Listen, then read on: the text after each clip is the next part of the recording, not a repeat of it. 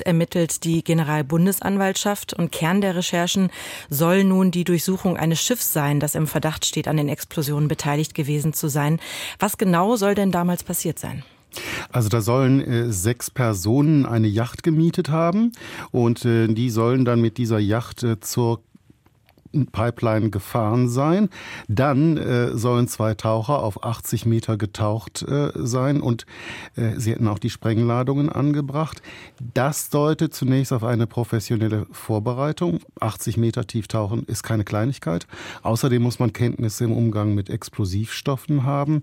Andererseits ist da wiederum ein Fakt, das verstörend ist. Die Yacht sei nämlich ungereinigt wieder übergeben worden an die Mietfirma und das wiederum wäre ziemlich unprofessionell, denn äh, normalerweise versuchen Täter so viele Spuren zu vernichten wie eben möglich. Ähm, man fand aber auf dem Tisch der Yacht Spuren von Sprengstoff.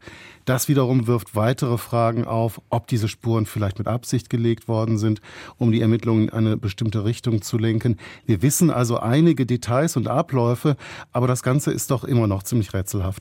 Bei der wichtigen Frage, wer dahinter stecken soll, da unterscheiden sich nun die Recherchen der New York Times und der deutschen Medien. Was ist denn über die Auftraggeber bekannt? Die New York Times behauptet, äh, Informationen aus Geheimdienstkreisen zu haben, denen zufolge es sich um eine Zitat pro-ukrainische Zitat Ende Gruppe handeln soll. Sie bringt dafür aber auch keine Belege. Und auch das ARD Hauptstadtstudio, der SWR und die Zeit berichten über Hinweise eines westlichen Geheimdienstes, welcher ist auch nicht klar.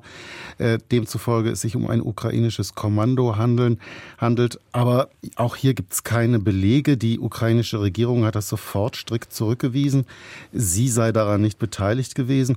Und in der Tat, es wäre auch wenig plausibel, weil zum Zeitpunkt der Sprengung Putin ja den Gashahn durch diese Pipelines längst abgedreht hatte.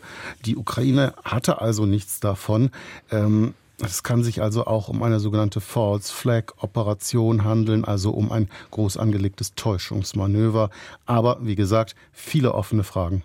Ist es denn üblich, dass bei diesen vielen offenen Fragen Ermittlungsergebnisse der Behörden öffentlich werden, obwohl noch unklar ist, wer genau dahinter steckt?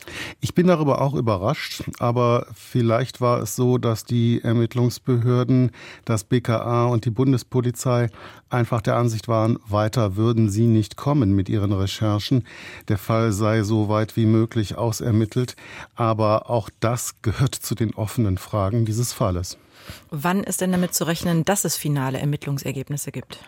Die Frage ist für mich eher, ob wir jemals wissen werden, was da passiert ist. Ich bin sehr im Zweifel, ob man die Hintermänner irgendwann einmal ermitteln wird. Mhm. Zum jetzigen Zeitpunkt, wie reagiert da die Bundespolitik, die Bundesregierung darauf? Überwiegend zurückhaltend. Also Verteidigungsminister Boris Pistorius machte heute den Anfang in der Morgensendung des Deutschlandfunks. Er nehme die Rechercheergebnisse mit großem Interesse zur Kenntnis, aber man solle jetzt mal abwarten, was sich davon wirklich, wirklich bestätigt. Das müsse geklärt äh, werden, aber es könne sich eben auch um eine sogenannte False Flag Aktion handeln um pro-ukrainischen Gruppen etwas in die Schuhe zu schieben. Und er sagte, die Wahrscheinlichkeit für das eine wie das andere ist gleichermaßen hoch. Ähnlich äußerte sich übrigens auch Außenministerin Baerbock, die sagte, hm, man solle doch besser noch weitere Ermittlungen abwarten und nicht voreilig auf solche Berichte reagieren. Einschätzungen waren das live aus Berlin von unserem Sicherheitskorrespondenten.